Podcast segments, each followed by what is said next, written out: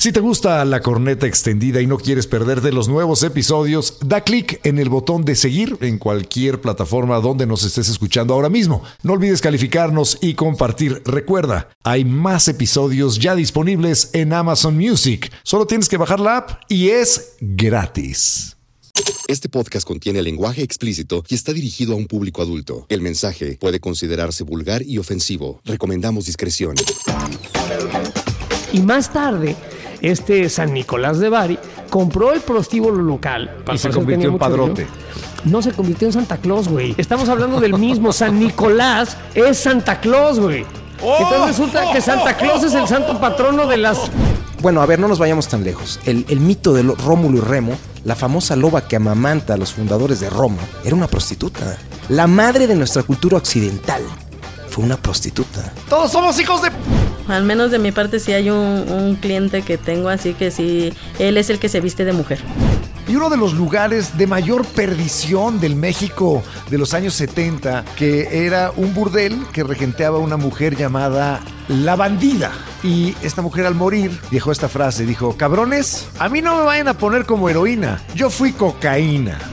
Bueno, por ejemplo, Miguel Ángel, o sea, uno de los pintores más famosos de la historia, tenía un amiguito. Dicen que, que, o sea, que lo tenía tan agarrado de los de los óleos a Miguel Ángel que este que de plano le decía eh, eh, mi, mi pequeño extorsionador.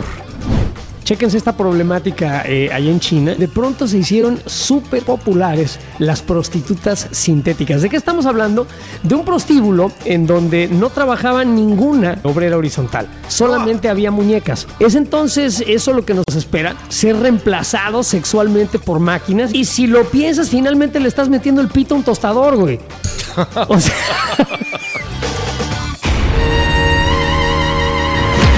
Ahora sí, la corneta se pasa de verga. La corneta más dura y penetrante que nunca. Totalmente libre de censura, libre de comerciales. Justo como la pediste. Siéntate y disfruta de la corneta dura y cruda. La corneta extendida. Con Eduardo Videgaray. Y José Ramón San Cristóbal, el estaca.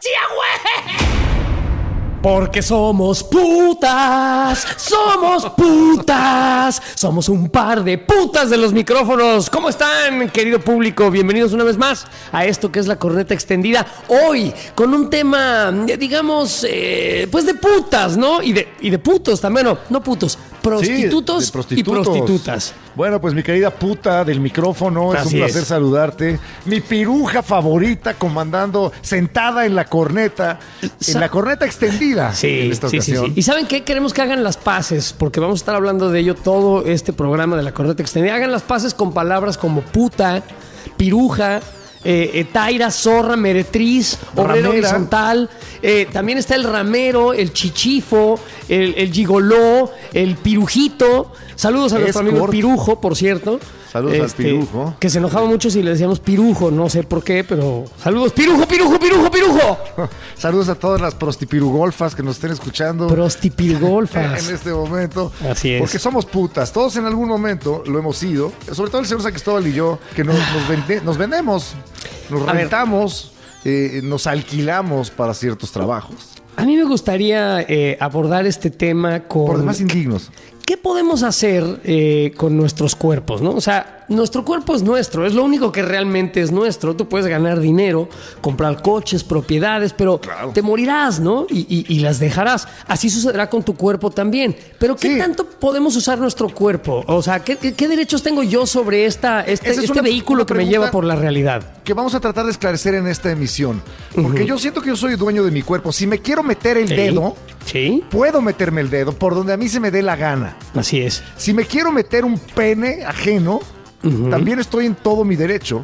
Puedo hacerlo. La ley no me lo prohíbe.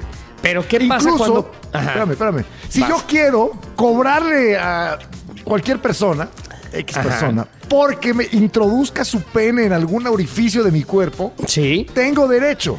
Pero la Pero ley ¿por qué no no, te lo tengo permite. derecho a meterme drogas? No, no, pero espérate, ese es otro tema de otro programa. Aquí vamos a hablar vale de la verga. prostitución. Es mi cuerpo, ese es el tema. Aquí vamos a explorar las libertades y, los Sí, derechos sobre individuales. Nadie tiene derecho a decirme qué puedo hacer con mi cuerpo. Ya sea en, Este- en términos de qué le introduzco para doparme, para buscar otras realidades, Sí. para buscar placer O o, dinero. para venderlo. En algunos países se ha tomado lo que llaman el enfoque danés Ajá. que en alguna época se manejó en este país, en Dinamarca, la idea de que las putas pueden, o las personas pueden vender su sexo, convertirse en putas o en, o en prostitutos, o como Sí. quiera usted decirle.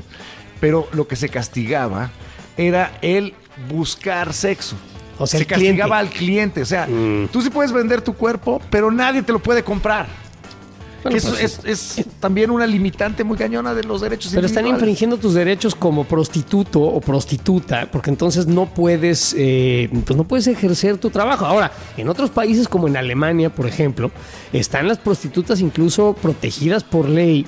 Se les pide eh, ciertos certificados de salud, eh, hay protección para que no sufran de violencia, por ejemplo, están registradas todas las prostitutas oficialmente del país. O sea, tú puedes incluso tener seguridad social siendo una prostituta o un prostituto en Alemania. Sí, entonces pero ¿por hay en diferentes México no? Pues Yo- no lo yo sé. ando- en Estados Unidos hay algunas regiones en las que sí, en algunos condados, solamente algunos condados en el estado Así de es. Nevada, unos Correcto. poquitos, permiten la prostitución. En toda la Unión Americana está, está prohibido, en todo el resto. Yo, por ejemplo, ahorita estoy buscando un departamento entre, entre padrotismo y prostituyentes.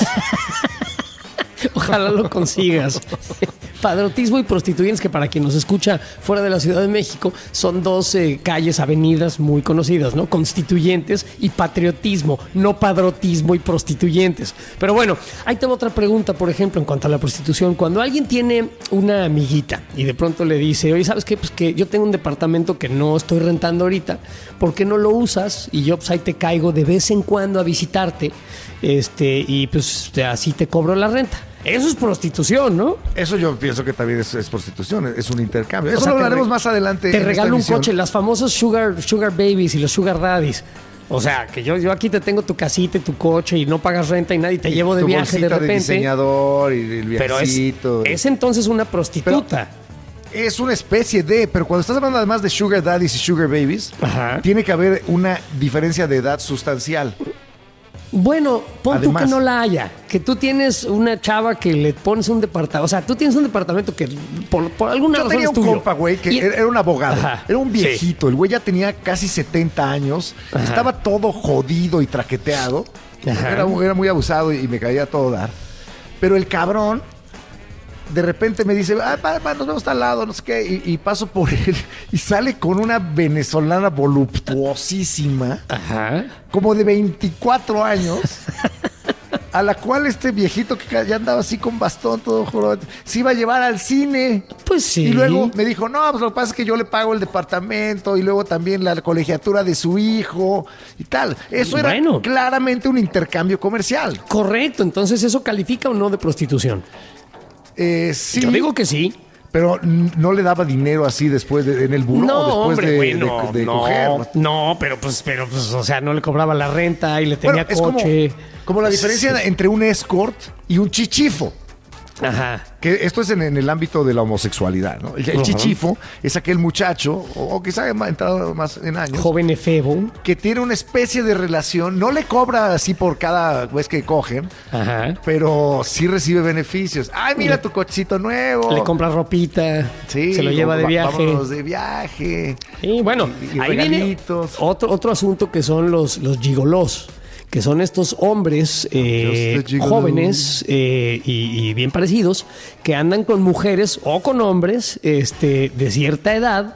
Y bueno, pues son como sus pequeños juguetes sexuales, ¿no? Son sus, eh, sus acompañantes. eh, eh, y bueno, no se les paga en especies y no te doy dinero cada mes, pero pues te, te- te tengo tus lujitos, ¿no? Bueno, por ejemplo, Miguel Ángel, o sea, uno de los pintores más famosos y escultores más famosos de, de la historia. O sea, ¿Qué? ¿Miguel Ángel era sí. homosexual? Sí, en efecto. Y de hecho, si ustedes se fijan, buscan unas fotos de, de la capilla Sistina. Entonces, y ¿por qué le verán que- pintó tan chiquito, le dibujó, le esculpió tan chiquito el pito al David?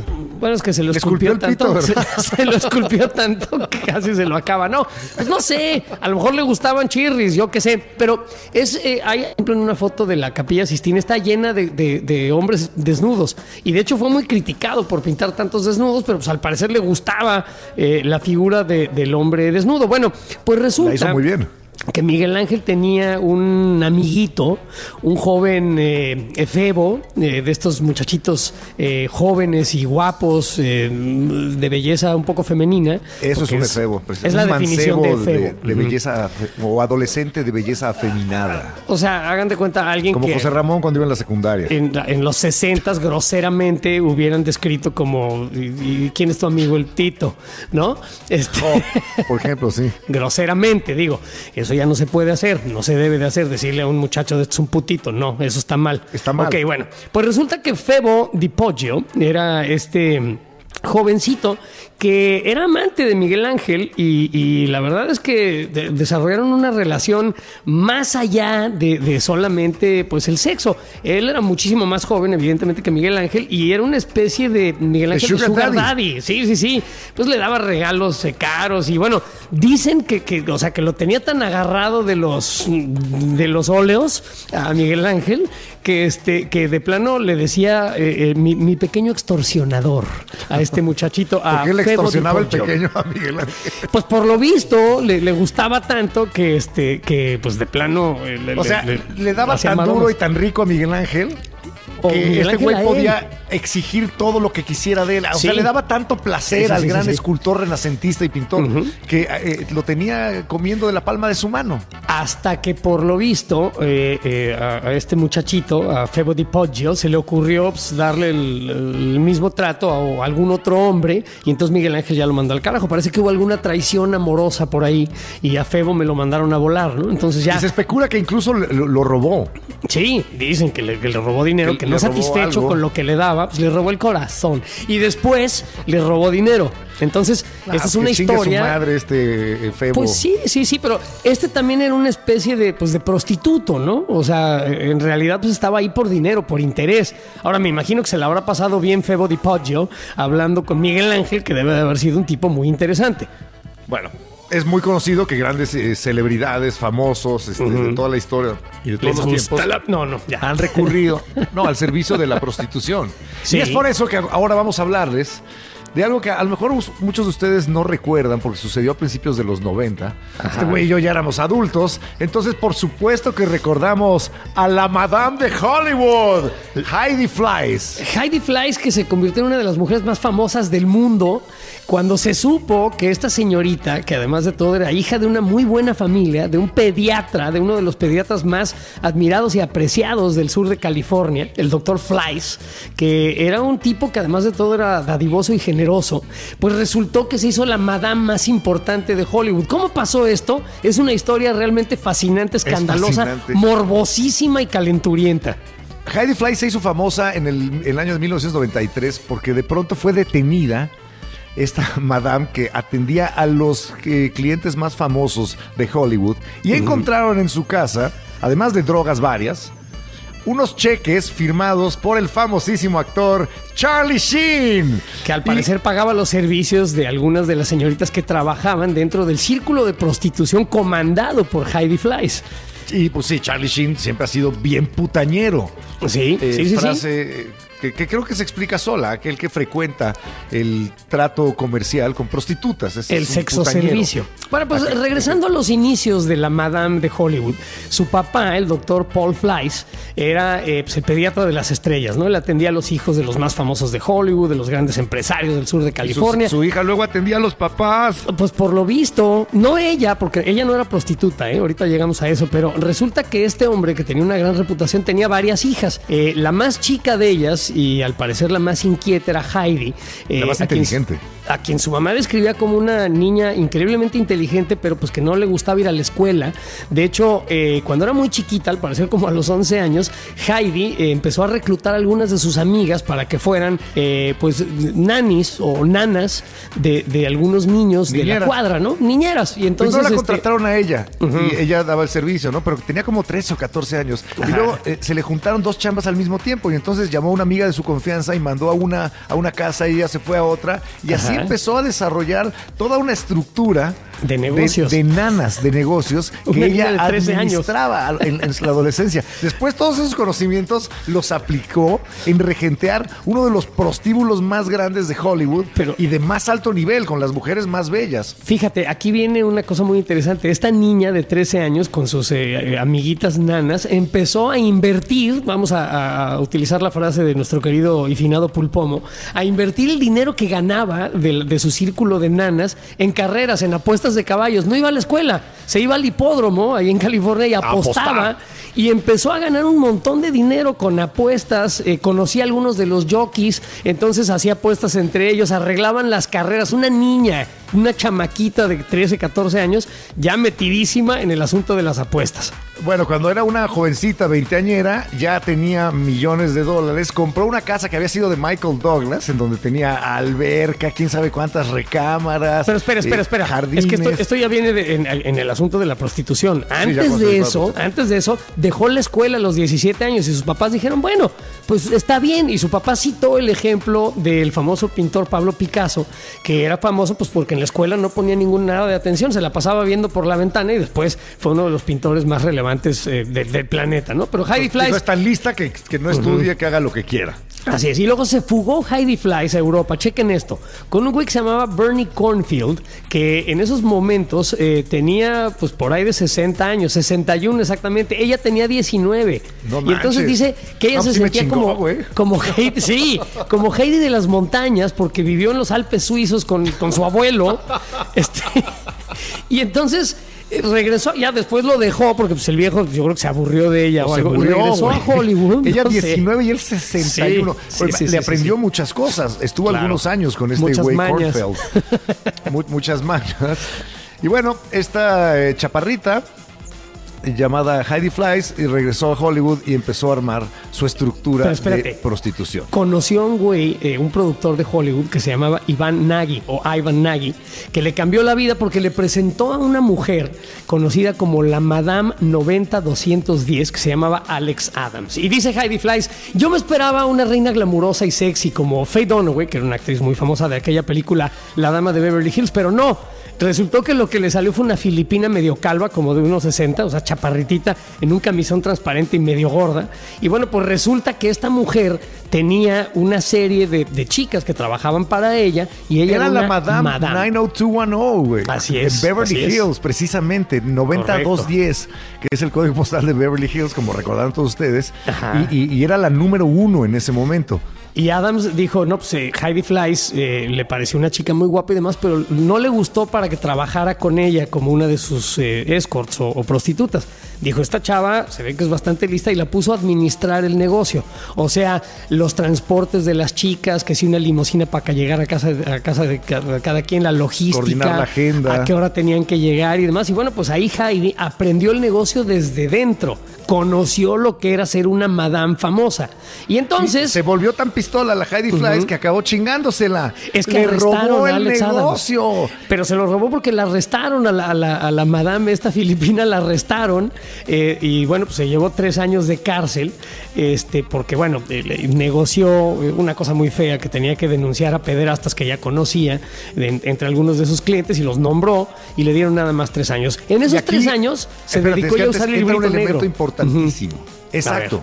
El elemento importantísimo que del que se habló en la prensa durante meses fue la agenda negra de clientes, Correcto. donde estaban los nombres y los teléfonos de todos aquellos que contrataban los servicios de la Madame de Beverly Hills. Y esa, ese- esa información quedó en poder de Heidi Fleiss, Así es. que le dio un levantón al negocio. Lo empezó a hacer muchísimo más eficiente. Ella cobraba el 40% de lo que cobraban las chicas, que andaba Wow. por allá de mil dólares. En, en un momento empezó a ganar alrededor de 100 mil dólares al mes, Ajá. ella nada más.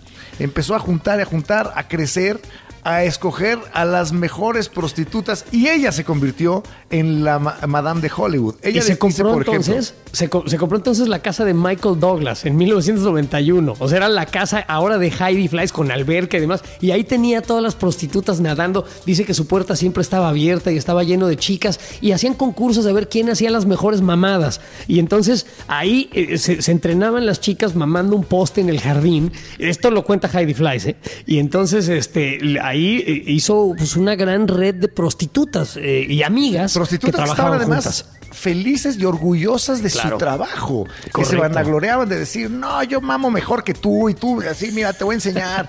y, y- y todo esto. Pero bueno.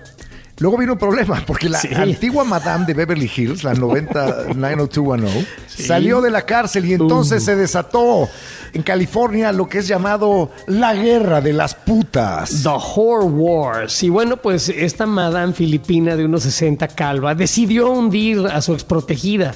Y entonces Adams, la filipina, le contó todo a los periodistas de Los Angeles Times. Y entonces Heidi Flies. Eh, pues se metió en, en- en serios problemas, ¿no? Resulta que pues eh, fueron Fue arrestada. ahí arrestada y eh, le exigían que, que entregara el librito negro en donde estaban todos los nombres de todos los grandes famosos y ahí estaba todo el mundo a la expectativa de si iba a entregar o no Heidi Flies el librito negro porque ahí seguramente iban a estar todo tipo de, de- de personajes conocidos, ¿no? Sí, y bueno, eh, había fotografías de Hollywood, de, de revistas o, o- o- de periodiquillos, en los cuales aparecía Heidi Flies con algunos famosos.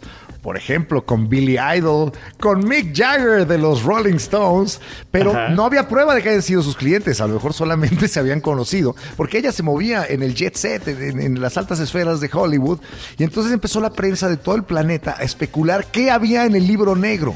Y fíjate, la traicionaron dos de sus ex empleadas. Ahí, ahí empieza la, la historia de, de la rapacidad humana, ¿no? Dos de las prostitutas que antes la querían tanto y que eran súper amigas y demás, Robin y Lisa Greer, publicaron un libro muy famoso en aquel entonces que se llamaba You'll Never Make Love in This Town Again. O sea, nunca volverás a coger en Los Ángeles. Y eh, Hacer el este amor, libro. dice, güey, make Nah, love. me gusta más nunca cogerás en Los Ángeles. Y entonces resulta que en ese libro se, se develan eh, situaciones como que a Jack Secretos. Nicholson le gustaba sea, ir, eh, contratar a estas señoritas, meterse coca y darles cachetadas. O sea, ni siquiera quería tener sexo con ella.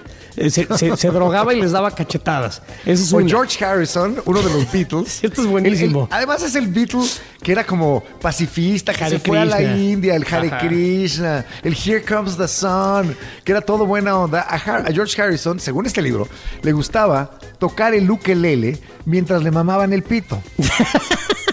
Imagínate algo acá. Tran, trararara, tran. Bueno, y luego, por ejemplo, está James Caan, que no sé si lo recuerden, un actor muy famoso, que lo único que quería hacer era practicarle sexo oral a las prostitutas durante horas. Es lo único que quería. ¡Wow! Qué, qué, qué, Qué valor. ¿no? Qué valor. ¡Qué rifado! El James Caan. O, Warren Beatty, Ajá. que, que según este libro es eyaculador precoz, al igual que Rod Stewart. Sí, O sea, sí, sí. salía sí. una cantidad de, de- de porquería y, y de chismarajos inmundos eh, de todo este asunto. Finalmente, Heidi Flies, que fue durante unas semanas la mujer más famosa del planeta, se hablaba de ella en todos lados, pues eh, fue a la cárcel, estuvo ahí durante algún tiempo. Ella jamás reveló qué era lo que, este, quiénes eran los clientes. Ajá. Jamás soltó un solo nombre. Pero al igual que Al Capone, este, tuvo una pequeña falla. Cuando revisaron los libros de contabilidad se dieron cuenta de que Heidi Flies había evadido impuestos. No había pagado impuestos sobre un montón de ganancias, propiedades y demás que había comprado eh, con, eh, pues con todo el dinero que había obtenido eh, a través de su, su aro de prostitución en Hollywood. Y chin, que le dan bote. Y se llevó entre las patas a su papá, al que también investigaron y resulta que el doctor, que era tan El buena pediatra. onda, el pediatra, pues también era un evasor de impuestos y para adentro. Y entonces todo se derrumbó. Todo se acabó porque la gente, pues ya, en vez de verla como esta heroína, esta mujer inteligentísima que había logrado un negocio, la niña perdida en el Varios bosque, negocios. ya era nada más que una evasora de impuestos, igual que el papá. Entonces el público se dejó una de tanga. interesar en ella. Tenía una boutique de ropa interior, diseñada Sí. por ella, toda la ropa. Ajá. Y entre las cosas que diseñó había prendas que incluían un bolsillo para meter el condón. Así Y es. cuando lanzó es- estas tangas con espacio para tener el condón guardado, o sea, había filas y filas para comprarlo, pero efectivamente desilusionó mucho a la gente cuando se enteraron que no pagaba impuestos. Pero no reveló a nadie. El único famoso que, que tuvo que declarar en el juicio de Heidi, Heidi Fleiss fue Charlie Sheen, porque pues ahí estaban eh, los cheques firmados por él. Y esto pues sorprendió a un total de, de cero personas en Hollywood que conocían los hábitos de Charlie Sheen, que él jamás ha negado, que es fan de, la de las prostitutas, de las drogas y, y demás. ¿no? Bueno, Pero pues bueno, ahí estuvo dos años en la cárcel. ¿Y, y qué ha sido hoy en día de Heidi Fleiss? No. Heidi Fleiss ahora vive en una granja de marihuana en el norte de California con dos, eh, según las describe ellas, dos mujeres lesbianas que conoció en la cárcel y 25 pericos, que es de lo que se quedó este, de sus grandes mansiones. Eh, y ya, pues eh, dice que ella no entiende por qué hubo tanto, ahora sí que tanta atención alrededor de su caso, que ella solamente estaba proveyendo eh, a, a la gente de lo que quería, un servicio, el servicio del sexo servicio, de la prostitución. Entonces Heidi Fleiss yo no sé si es un genio incomprendido, si es una Robin Hood moderna que lo que le daba era a la gente lo que quería, que era este pues putería, o si era una persona que incurrió en actividades criminales. Ella dice, debió haber estudiado para ser científica, porque ser madame, pues no te da habilidades. ¿Qué se supone que desea hacer? O sea, nada más organizar citas Y ya. No Pues aprendió sí. mucho más, pero bueno, ahora, ahora vive de, de vender marihuana legal. Ahora me, no, me- le va a ir bien, ¿eh? Le va a ir bien, porque el negocio de la marihuana legal está, pero que a todo lo que da. Está creciendo. Bueno, pero el, el negocio del sexo es, es mayor, ¿no? Sí, pero pues ya ves que es ilegal, no se puede. Entonces por eso la metieron al bote. La corneta extendida. El podcast de la corneta. Pues para entender un poco más el tema del trabajo sexual en México, quisimos invitar a un abogado, invitamos a un abogado amigo nuestro, que abogado y, y- y prostituta viene siendo más o menos lo mismo, ¿no? Eso dicen. A los dos les pagas por anticipado, los tienes que estar chingue chingue para que se muevan. Bueno, no, a mí ustedes- no, eh, que no hay ninguno. Dicen por ahí que somos como los plátanos, porque no hay ninguno que sea derecho. Exacto. Ustedes ya han escuchado acerca de nuestro leguleyo amigo. eh, lo conocen eh, en las emisiones del programa como el monje Shaolin. El monje Shaolin se dedica eh, pues a la actividad legal. El monje Shaolin nos va a explicar el marco legal eh, que hay en México para la realización del trabajo sexual. ¿Está prohibida la prostitución en México? No, no está prohibida, está tolerada, que es diferente. Pero antes de todo eso me gustaría hablar un poco de mi currículum y cómo empecé a ser abogado cuando saqué a la estaca del tanque hace como 30 años por unas llamadas que recibí del señor Videgaray, que ya en ese entonces empezaba a soplarle la nuca. Este, me dijo, el estaca trae problemas, porque para variar el estaca yo lo conozco hace muchísimos años y el estaca siempre se metía en problemas. Bueno, nos conocíamos desde incluso antes. Entonces ahí fue Ándale, güey, a todo el mundo le vale pito. bueno, yo nada más quería decir cuál era mi, este, mi currículum con ustedes y de cuántos años conocemos. Bueno, a ver, este, la prostitución en México este, está... se ha Tolerada. se- está tolerada, se ha buscado regular. Se ha buscado regular en beneficio de los consumidores de- del servicio. ¿Por qué? Por cuestiones de eh, enfermedades, por cuestiones de protección y porque la prostitución en sí pues no es una actividad en sí que, que sea catalogada como, eh, como delito. Ok, yo me puedo parar en insurgentes y vender mi cuerpo. Bueno, tú estás parado en Sullivan y este y no va a haber ningún problema siempre y cuando no alteres el orden público o no haya alguien que se sienta ofendido y te pueda de alguna manera denunciar ante a la autoridad y decir que pues pues se siente ofendido, que o bueno, que subiste a alguien a fuerza, porque de ahí sí puedes ocasionarte un problema y se trata de una falta administrativa, ¿eh? Oye, a ver, No es una este monje Shaolin, eh, quisiera yo preguntarte lo siguiente. Eh, entendemos que la ley pues quiere proteger eh, a, a las personas, quiere proteger el orden público, no quiere que haya escándalos, que haya pues cosas que no debe de estar sucediendo en la vía pública. Pero más bien yo te quiero preguntar, ¿yo qué derechos tengo sobre mi cuerpo? Si yo quiero, quiero, decido vender mi cuerpo para, para la- el ejercicio del trabajo sexual, eh, el Estado me lo debería de permitir, ¿no? Porque es mi cuerpo, yo soy dueño de mi cuerpo, es Aquí mío y no del Estado. Entonces, eh, de esa manera yo siento que el Estado no tiene por qué limitarte de manera alguna con lo que tú puedes hacer con tu cuerpo. Hay, Bravo. Hay nada más dos limitaciones. Tienes que ser mayor de edad y tiene que haber voluntad propia para poder prostituirte. Correcto. Ahí sí En estoy ese totalmente de caso- acuerdo. Sí tienes la voluntad de prostituirte. Eso José siempre. ese, pues, Claro, bueno, trabajo contigo en este programa y tú eres una puta de la radio igual que yo, güey. Así es, así es. Es correcto. O sea, es muy importante, eh, eh, qué bueno que haces esa, esa aclaración, el ámbito público y el ámbito privado. Tú puedes hacer lo que quieras siempre y cuando estés en edad de ejercer tu capacidad de ejercicio, que son los 18 años, y que tengas voluntad de hacerlo, que no te aperciban, que no haya alguien que te esté presionando, si me explico, porque ya caeríamos en otra cosa. Sí, en cosas horribles. Es- exacto, y sería ilegal si otra persona se beneficia de la explotación de tu cuerpo. Ah, El entonces, lenocinio. el, el lenocinio, el El, padrotismo, el padrote, el gigoló, el chulo, como le llaman en España, cosas por el estilo. el es.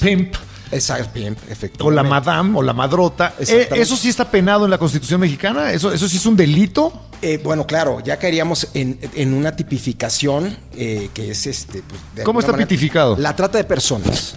Ah, A ver, infeliz. La trata de personas sí es algo sumamente serio. No De hay que entrar, no hay que entrar en ello, pero es, es sumamente serio.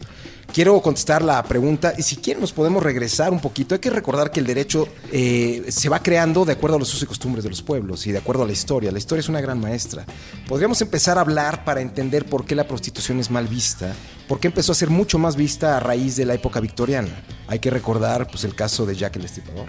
Hay que recordar que no fueron más de cinco o seis prostitutas la- las, que mató el supuesto Jack el Destripador, que por ahí se decía que era el hijo de, el nieto de la reina Victoria, y es cuando se empieza a ver la prostitución como algo sumamente malo. Sin embargo, hay experiencias que nos demuestran, sobre todo en la época de los griegos, que antes se tomaba con, nat- con naturalidad la prostitución, no como un tabú. ¿Por qué? Porque la gente eh, lo- eh, la gente podía hacer lo que quisiera con su sexualidad siempre y cuando, como ahora, eh, no, eh, vulnerara eh, los, derechos, de, terceros. demás, sin no afectar a nadie. Que- Así es que, es. así debería de ser. ¿Qué, qué hacemos o qué debería de suceder en México para que vuelva a ser así y que cada quien tenga derecho a hacer con sus nalgas lo que quiera? Yo creo que estamos más cerca de que el día de mañana, y dependiendo también cuáles sean los tiempos políticos, de, que- de que se apriete más en cuestiones de... El conservadurismo, de restringir las libertades individuales. Así es, porque hay una cosa que es importante contestando la, este, la pregunta este, del estaca, ¿no? O sea, está tolerada, pero hay diferentes, en diferentes estados se trata la prostitución de, de manera distinta.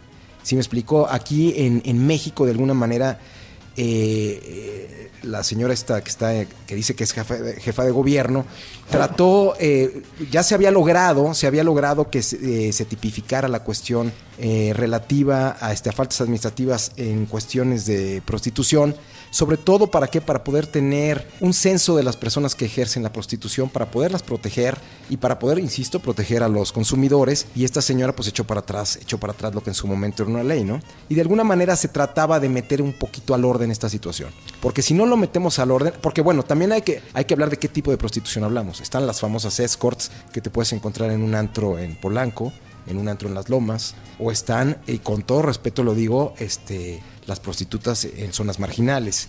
Entonces también hay que protegerlas a ellas, sobre todo a la gente, porque hay un denominador común en la prostitución y es su origen. El origen generalmente es la pobreza.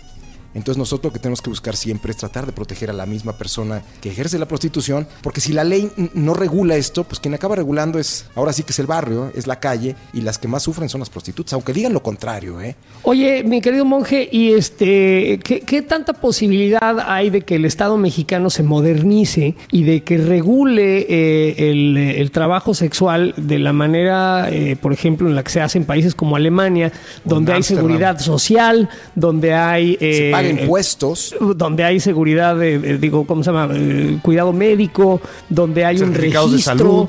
donde las mismas trabajadoras y trabajadores sexuales pagan impuestos, o sea, porque yo creo que, el- eh, volviendo al asunto del derecho que tengo yo de hacer uso de mi cuerpo como mejor me convenga, digo, evidentemente teniendo una mayoría de edad y sin que nadie me esté forzando, Así es. eh, yo creo que nos falta esa libertad eh, en, en México de que las personas puedan, si así lo desean, ejercer con seguridad y con regulación el trabajo sexual. Estoy de acuerdo, solo que acuérdate que en México hay muchos Méxicos, hijo. O sea, lo que tú me digas aquí en la Ciudad de México es mucho más progre que lo que vayamos a ver en Querétaro o lo que vayamos a ver en Campeche en Veracruz. O sea, somos muchos Méxicos. O sea, poder instituir esto como una norma de carácter federal yo lo veo sumamente complicado porque hay sociedades mucho más conservadoras que Pero otras. ¿por qué? ¿Por qué si es la profesión más antigua del planeta? ¿Por qué si ahí va a estar, y, a- pese a que la han prohibido y la han tratado de limitar y restringir, la realidad se impone? Siempre habrá gente que, que busque contratar sexo servicio y gente que esté dispuesta a ofrecerlo. ¿Por qué seguimos haciéndonos güeyes en este país? ¿Y qué tendríamos que hacer, a- aparte de convertirnos en diputados, el Estaca y yo, y promover esta ley? ¿Qué tendríamos que hacer para que se vea la realidad de frente y se proteja tanto a la proveedora o el proveedor del servicio como al cliente? Es que este es un problema que nos lleva incluso al código de Hammurabi. ¿eh? O sea, nos tenemos que ir muchísimo, muy atrás para entender que se ha buscado regular la prostitución desde esa época. Estamos hablando que es el primer compendio de leyes que existe en la historia. Y no se ha podido hacer. ¿Por qué? Porque eh, esto de alguna manera eh, registra el termómetro de los tiempos. ¿Qué quiero decir con ello? Que habrán momentos en que, por ejemplo, vamos a hablar del, del caso de las geishas. Las geishas son, bueno, tú estuviste en Japón hace poco, ¿no? Sí, José Ramón también. Bueno, también José Ramón, las geishas son, en su momento se consideraban semidiosas y las geishas, se- a las geishas se les cuidaba como, como un activo, como un activo de, ¿cómo se llama? Cultural. De, del Edo, efectivamente.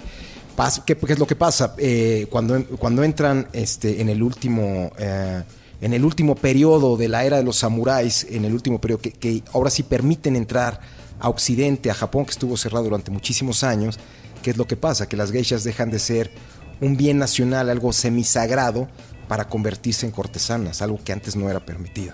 Entonces esto va a ir siempre de la mano con los ¿Qué, usos- ¿Cortesana te refieres como medio prostituta? Las cortesanas eran las prostitutas finas, las que en su momento fueron consejeras, por ejemplo, el rey, eh, el rey Sol, Luis XIV, tuvo como su principal eh, consejera una cortesana, la famosa Nina. Entonces, eh, eh, las cortesanas son como las escorts. Hay que recordar que incluso en la época de los griegos, este, las mujeres eran, consideradas objetos. No tenían derechos o tenían derechos muy restringidos. Pero aún así las mismas cortejanas se imponían y las cortesanas tenían un trato distinto porque las cortesanas no solamente eran expertas en el arte de placer, sino también ahora sí que con el conocimiento del mundo, de las miserias humanas, podían aconsejar políticamente a los aristócratas. Entonces, de alguna manera, eso eh, ocasiona que hayan diferentes tipos de prostitutas, de las, las cortesanas, las meretrices. Las meretrices eran las prostitutas que en su momento eran las prostitutas independientes. Como, podría, como las que están buscando ahorita no depender, pues a lo mejor de un, de un padrote, de un gigoló. O sea, la historia de la prostitución da para, para muchos programas y da para muchos libros. ¿eh? Si yo como ciudadano de a pie quiero modificar las leyes de mi país y quiero que la prostitución sea eh, no tolerada, sino regulada y legislada y ordenada y que pague impuestos todo lo que hemos dicho anteriormente, ¿qué tengo que hacer? ¿Sabes cómo se llama tu diputado? ¿Cómo? No, pues te pregunto. Sergio Mayer. Ah, no, ya no ganó No, Mayer. manches, no manches. Qué vergüenza. Para que te des cuenta del Es que era de nivel. esta zona. Sí, sí, pero para que te des cuenta del nivel en el que nos encontramos. ¿Quiénes son nuestros legisladores? Ok, entonces me tengo que acercar a mi legislador. En entrada te tienes que acercar a tu legislador y planteárselo. Es muy difícil. ¿Por qué? Porque también. Me va a mandar a la... Así es, no hay política, no hay políticos profesionales en México. O sea, eso es real. O sea, no hay políticos profesionales en México. Y no ejemplo- puedo brincarme al diputado y yo, eh, no sé, recabar tantos miles o, o cientos, no sé, de firmas y llevarlo yo directamente al Congreso. Te voy, a, te lo voy a poner franco. Si es aquí por donde vives, seguramente las señoras de la vela perpetua te van a tildar de, enfermito y te van a tildar de que eres un degenerado. Si te vas por allá, por, por Tepisur, pues te van a romper la madre, porque pues todo eso lo tienen controlado. Es muy complicado. Vas a estar pisando callos, vas a estar afectando intereses. Bueno, pero en otros países sí, sí se ha logrado. En Alemania la prostitución eh, está legalizada, regulada, ordenada. Entonces, ¿qué- por qué no podemos que en México? También se afectaron intereses en un principio. También había señoras de la vela perpetua que se, que se opusieron. Pero a final de cuentas, para proteger a los más desprotegidos, valga la redundancia, a los más desvalidos, es que se tienen que aplicar a rajatabla. Tiene que haber decisión, voluntad política. Si se pudo allá en Alemania o en Holanda o en otros países, o en no. ciertos condados en, en- en Nevada. El caso de Holanda ¿por es muy no? particular. El caso de Holanda pues, también es una cuestión histórica. El caso de Holanda se convirtió en un atractivo turístico. O sea, no La- solamente... Las, las trabajadoras en, vi- Las en trabajadoras- vitrinas. en las famosas de Ujú. trabajadores en vitrinas. O sea, es un atractivo turístico que yo en su momento cuando fui, recuerdo a las señoras más mochas del tour en el que iba, pues felices. Morboseando ahí. pero ma- machín. Esto es una cuestión, insisto, de intereses. Pero a ver, yo recuerdo que alguna vez leí que en la Edad Media, uno de los estados-nación más poderosos, que era Venecia, hablaba que la prostitución era algo indispensable para el mundo. Es un mal necesario. ¿Por qué? Porque eso afecta incluso hasta la intimidad de una es una pareja. necesidad biológica y social. Por- no, y social, pero muy importante. ¿Por qué? Porque lo que quizá te pueda dar, y lo digo con todo el respeto del mundo, lo que quizá te pueda dar una prostituta no te lo puede dar tu pareja. Entonces, ¿qué pasaba, por ejemplo, en Roma? Cuando las legiones se iban, la prostitución surgía, ¿por qué? Porque las mujeres que se quedaban, las, esposas, las hijas eran vulnerables a los, a los hombres que se quedaban. Entonces, para protegerlas en primer lugar a las mujeres casadas, a las jovencitas, ¿qué es lo que se hacía? La prostitución crecía, el mismo, el mismo Estado promovía la prostitución. ¿Para qué? Para que eh, los enfermitos como ustedes dos no empezaran a ver a las mujeres ajenas.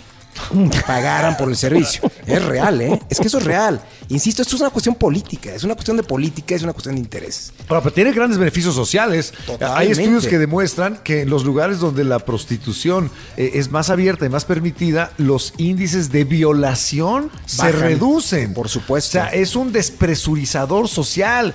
Es indispensable. ¿Cómo convencemos a nuestros políticos de que pongan su intención ahí? Ahí les va algo. Ustedes saben que, por ejemplo, los talibanes, ahorita lo que está pasando en Afganistán, ustedes saben cuál es la ley Sharia. La ley Sharia es la ley que siguen los, este, los musulmanes radicales. La misma ley Sharia en algunos países tolera la prostitución. Y entienden que la prostitución para ellos es un mal necesario. No la ven como algo natural que puede ser una sociedad este, diferente como la sociedad alemana, pero que también en su momento tuvo problemas al respecto. E incluso hablando de Alemania, pues hay muchas prostitutas famosas. Por ahí tienen a Matahari, que Mm, la- su la espía. La espía holandesa. que en Doble su momento- espía. La doble, que, que fue doble espía, pero últimamente estaba yo leyendo que parece que eso de doble espía fue para tratar de limpiar su nombre, ¿eh? pero que realmente sí era espía de, de- de los alemanes.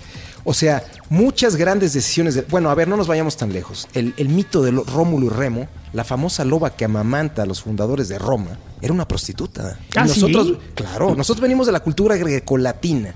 Nosotros como occidentales venimos de la cultura grecolatina. O sea, Rómulo y Remo no fueron amamantados por una, Por una loba. loba. No, por una lupa. Las lupas, ustedes saben hablar de ido a los lupanares. Correcto. La loba era una prostituta. La madre de nuestra cultura occidental fue una prostituta. ¡Todos somos hijos de puta! Todos somos hijos de puta, efectivamente.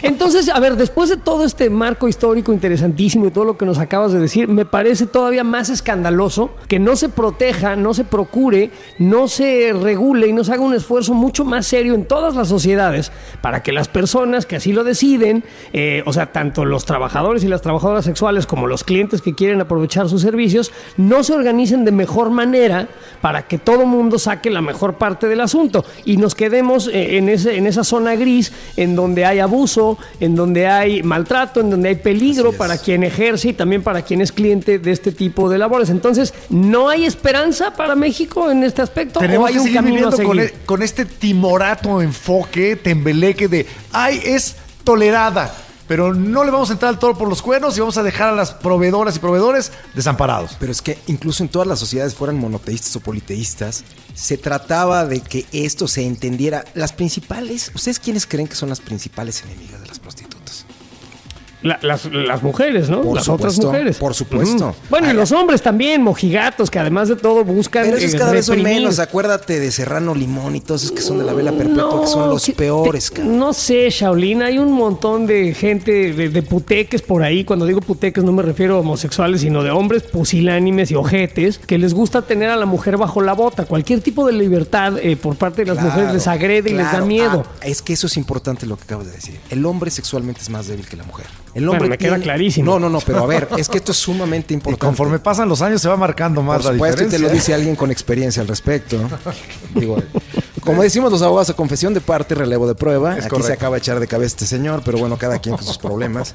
Pero a ver, este, eso que acabas de decir es muy cierto.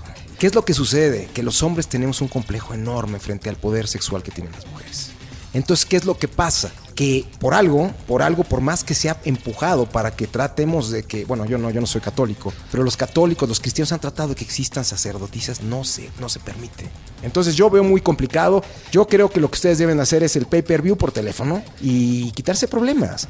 Y ya. eh, y ya. Estamos viviendo una sociedad. ¿A qué te refieres? O sea, yo no quiero contratar a una, una, eh, trabajadora sexual en este momento. Bueno, tú no quieres, pero bueno, puede haber mucha gente que quiere hacerlo. Ah, estás Bueno, recomendando en que se haga de esa manera. Claro, que se haga de esa manera, pero Es que, que no es tanto quedemos- contratarla, sino que lo puedan hacer si así lo desean. O sea, si yo quiero vender mi cuerpo, poderlo hacer. Te voy a decir una cosa y es importante. Tú acabas de decir algo este, que creo que es, es de alguna manera la cereza en el pastel. Lo que no está prohibido está permitido. Si en el espectro privado nosotros podemos hacer lo que queramos, y insisto, siempre y cuando no vulneremos la vida de los demás, O sus derechos. así es, déjense de problemas déjense de problemas y como está ahorita la tecnología, pues ahí están. Digo, el Tinder es otra cosa y todo ese tipo de cosas, pero si quieren realmente poder ejercer, porque además hay mucha apertura, eh, además vivimos una doble moral también, eso es importante señalarlo. Vivimos una doble moral, una, esto es una sociedad hipócrita, pero yo conozco hasta los más parados que son los peores. ¿no? Entonces, insisto, si ustedes quieren de alguna manera eh, ejercer el derecho privado de, de- de- de- de contratar una prostituta, háganlo. ¿Qué les importa que no puedan hacerlo afuera? ¿Qué les importa? A mí, en lo personal, no me importaría. La verdad, no me importaría.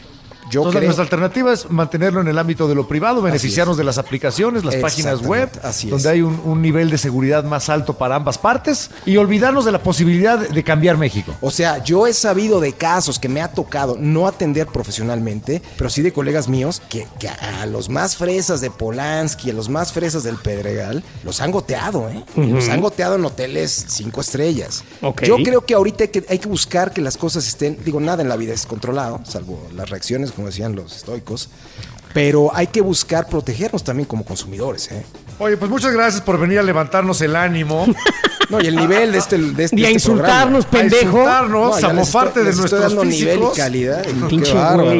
Bueno, pues la neta, cabrón, muchas gracias por, por tu, porque fue muy interesante la plática. Creo que todos aprendimos algo, sobre todo eh, el, el marco social y cómo tenemos que mejorarlo eh, con, con mayor eh, eh, cultura, con mayor exposición a la información y con mayor empatía por los demás. Creo yo que a diferencia tuya sí debe de haber alguna luz eh, al final del túnel. No me queda claro cuál sea, pero espero que las personas que decidan ejercer el trabajo sexual lo puedan hacer en el futuro de manera menos arriesgada de lo que lo tienen que hacer. Pero gracias, que- culero, este, culero. y vete a la verga. Eh, y- donde eres feliz. Ahora, Mejoremos, nada más una cosa, hay que, si quieren, yo creo que lo que de alguna manera con esto concluiría es, mejoremos primero la cuestión individual y después busquemos la colectiva. Y yo creo que por ahí podemos empezar. ¿eh? Me gusta, me gusta Correcto, cómo hablas. correcto. Y pongamos el tema en la palestra, llevémoslo a la discusión pública. Mientras estos dos se pintan dedo el uno al otro, hablemos de cordialidad y de respeto y empatía. Justo le estaba este enseñando el dedo cordial, mira, este Deja de que aquí. regrese este a México y le voy a romper las otras A costillas. pelar la verga, cabrón. Gracias, culero. A la orden, cuídense mucho. Gracias a ustedes. Adiós, monje Bye. Shaolin. Nos vemos. Oh. La corneta completita, justo como la pediste. Siéntate y disfruta de la corneta dura y cruda. Bueno, hace medio siglo, por ahí de los setentas, México era un desmadre. Hace medio siglo de los setentas, güey, qué viejo estoy, cabrón. Seas cabrón. Qué horror. Sí, claro que tú y yo éramos parvularios, íbamos Niños. al kinder. Niños, o sí, Pero era no importa. Y mientras nosotros éramos niños ya había un desmadre en un burdel. Cuéntanos, por favor. Había, había un verdadero desmadre en el país. El país estaba lleno de cantinas, de parrandas, pulquería. Había la hegemonía del PRI. eh, había burdeles de lujo por toda la, la- la República Mexicana. En las oficinas del PRI. Sí, también las Seguro, oficinas del PRI ¿no? era- eran un, un burdel. Y uno de los lugares de mayor perdición del México de los años 70, que era un burdel que regenteaba una mujer llamada La Bandida. ¿La bandida? Graciela Olmos La Bandida se decía que tenía la mejor casa de citas. Y ahí ¿Dónde estaba? iban, estaba en la Ciudad de México, iban Ok. Todo tipo de potentados. Fidel Velázquez, aquel, aquel gran líder del sindicalismo charro. Me imagino cuando todavía no estaba muerto en vida, ¿no? Cuando, cuando Fidel Velázquez todavía vivía. Porque después Fidel Velázquez, no sé si se acuerdan mucho ustedes que oigan este podcast, pero ya era una cabeza nada más con micrófonos, que se dormía. Era un líder sindical como de caricatura. Un verdadero bastardo, por cierto. Así es. Y bueno, la mujer esta, la bandida Graciela Olmos, peleó al lado de Pancho Villa. Fue soldadera de Francisco Wow. Villa en la época de la Revolución. Le compusieron canciones rancheras, boleros. Eh, luego enviudó y se hizo traficante de whisky allá en Estados Unidos en la, en la época de la prohibición. Órale, con la bandida, güey. Le hacía la competencia al Capone. Bueno, regresó a México y encontró su verdadera vocación, el enocinio, el O sea, se hizo- madrotismo. Se hizo Madame, pues. se hizo Madame bonito, y fundó Madame. Este, este lupanar en donde se daba cita a Diego Rivera, José Alfredo Jiménez, Diego Rivera iba ahí. Cuco Sánchez. Pero Diego Rivera, ¿de veras? Iba, iba Diego a ese lugar. Rivera iba, iba a Y, este sacaba la brocha lugar. gorda y pintaba unas cosas preciosas, me imagino, en las paredes, en las cortinas. No sé qué hacía, no sé si sacaba la brocha gorda o el pincel o el pincelín. Habría No que sabemos. preguntarle a Graciela Frida. Ormos la bandida o a Frida Kahlo cuál era el caso eh, en realidad. Y bueno, en este lugar se hicieron contratos, se eh, propusieron leyes, se llegó a acuerdos, se intercambió todo tipo de cosas. Y esta mujer al morir, cuando se reunieron periodistas y gente, bueno, del jet set En su funeral. mexicano, O sea, en el funeral de, de la madame estaba la, la crema innata de la sociedad mexicana. había de todo el mundo, pero ella dejó un, un mensaje, le avisó a distintos periodistas y dejó esta frase, dijo, cabrones, a mí no me vayan a poner como heroína, yo fui cocaína. Ok, y ya.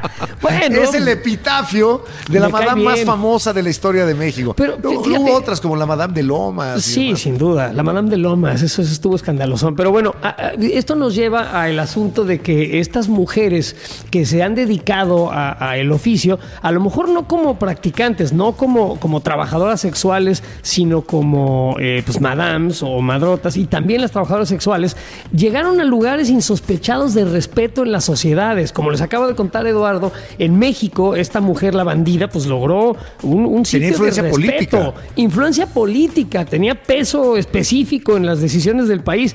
Esto me, me lleva a la teoría de que las mujeres no, no han obtenido el control que necesitan o- o, para, para mejorar el mundo. Y tal vez estas precursoras del poder a través de sus cuerpos y del sexo y, y de la manera que tienen las mujeres de controlar a los hombres eh, eh, por, por el poder que tienen de hacer hijos y de perpetuar la especie y de Y controlarnos y- y- con bueno, el y sexo. del acto sexual. Correcto. Están entonces naciendo a una nueva libertad que ya es la libertad intelectual, la libertad eh, profe- de, de- de profesión que están teniendo las mujeres ahora. Pero estos ejemplos de mujeres poderosas lo lograron a través de qué? Del sexo. Ah, me acabo de acordar ahorita que decías de la política y la prostitución de este chiste.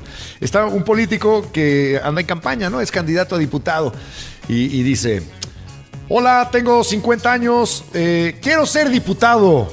Si gano la elección, voy a cambiar a México impulsando los valores como la honestidad. Y lo estaba escuchando entre pues eh, un gran público, una trabajadora sexual, y le dice, ah, sí, cómo no, mire, mucho gusto, yo tengo 35 años, soy prostituta, tengo muchos años de experiencia en mi ramo y soy virgen, güey. Porque pues sí, de lengua me como un taco, ya ven que los políticos prometen y prometen y luego acaban haciendo lo mismo. Como ustedes saben, todo mundo, todos los oficios tienen sus santos patronos, ¿no? Por ejemplo, San Juditas Tadeo, que es el santo patrono de los ladrones, de los rateros. ¿En qué un- momento eh, hay un santo patrono de los ladrones? Sí, de los pecadores. ¿Es nada más en México? San Judas Tadeo, no, no me queda muy clara la relación con los cacos. No Este, tengo idea. Pero ahí Ay, los ves, ¿no? Tadeo. Juditas. ¿Qué tengo en los ojos que puros ojetes veo?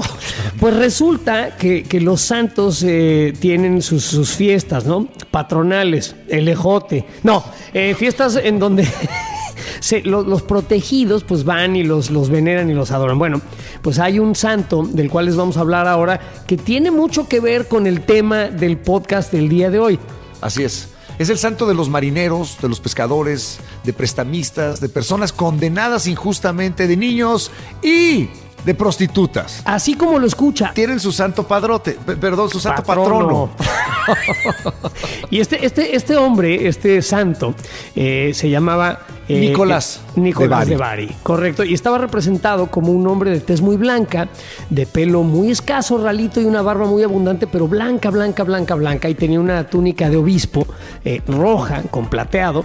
Y casi siempre lo representan rodeado de niños. Es, es- es la imagen que tenemos de, de, Nicolás, de Bari. Y hay una anécdota que se cuenta acerca de él, eh, y es la de un padre, un pobre hombre que sumido en la miseria tuvo que prostituir a sus tres hermosas hijas para sobrevivir, para salir adelante. Y, y para ayudarlos, este hombre santo, este Nicolás, deslizó por la chimenea tres monedas de oro que de milagro cayeron en los calcetines que las chicas habían dejado a secar cerca del fuego. Él huyó inmediatamente, o sea, no quería dejar huella, pero bueno, a la mañana siguiente amanecieron estas monedas de oro dentro de las calcetas que habían dejado las tres chicas que ya estaban en edad casadera, pero no habían encontrado marido e iban a ser prostituidas por su padre. Y de esta manera, esta historia me suena familiar, güey. el, el santo las rescató, que lo de los calcetines colgados en la chimenea secándose. eh, ah, Y se llama güey. Nicolás, güey. Ok.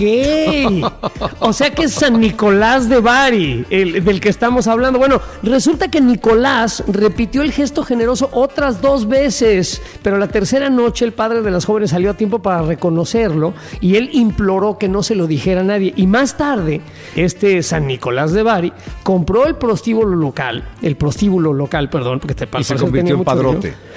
No se convirtió en Santa Claus, güey. Estamos hablando del mismo. San Nicolás es Santa Claus, güey. Entonces resulta que Santa Claus es el santo patrono de las trabajadoras sexuales. Es el santo, Santa Claus es el santo patrón de los trabajadores sexuales y compró el burdel para liberar a todas las trabajadoras que había ahí de sus obligaciones carnales y desde entonces todas las eh, obreras del sexo lo tienen en un altar.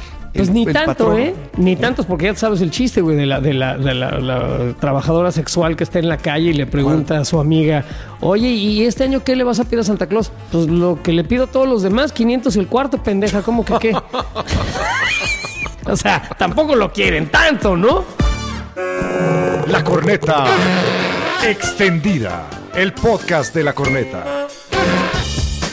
Bueno, pues eh, estamos muy contentos, muy orgullosos porque tenemos en este momento aquí en la corneta extendida a Elena y a Claudia. Ellas eh, son trabajadoras sexuales, pero a mí me gustaría preguntarles varias cosas. La primera es, ¿cómo nos debemos de referir a ustedes? Porque hace rato estábamos hablando de, cómo le íbamos a poner a, este episodio. Ya tiene un nombre, pero el nombre original, y, quiero exorcizar la palabra y quiero además de todo que me digan ustedes dos qué piensan de ella. Le íbamos a poner este episodio Arriba las putas. Y, y esa palabra, este, yo, yo no, no, no estaba seguro, ni Eduardo tampoco, si era correcta. Y ahora que tenemos aquí a dos personas que se dedican eh, al, al- trabajo sexual y además el activismo eh, en pro de las personas que realizan estos trabajos, ¿qué opinión les merece esa palabra? Mira, es que eh, está dentro de un preámbulo y más que nada, ahora sí que la gente lo ha, lo ha tomado así, ¿no? La gente siempre nos ha tachado de esa manera, ¿no? De putas. Pero ahora que ya es reconocido nuestro, nuestro trabajo, que está reconocido por el gobierno, entonces ahora es trabajo sexual.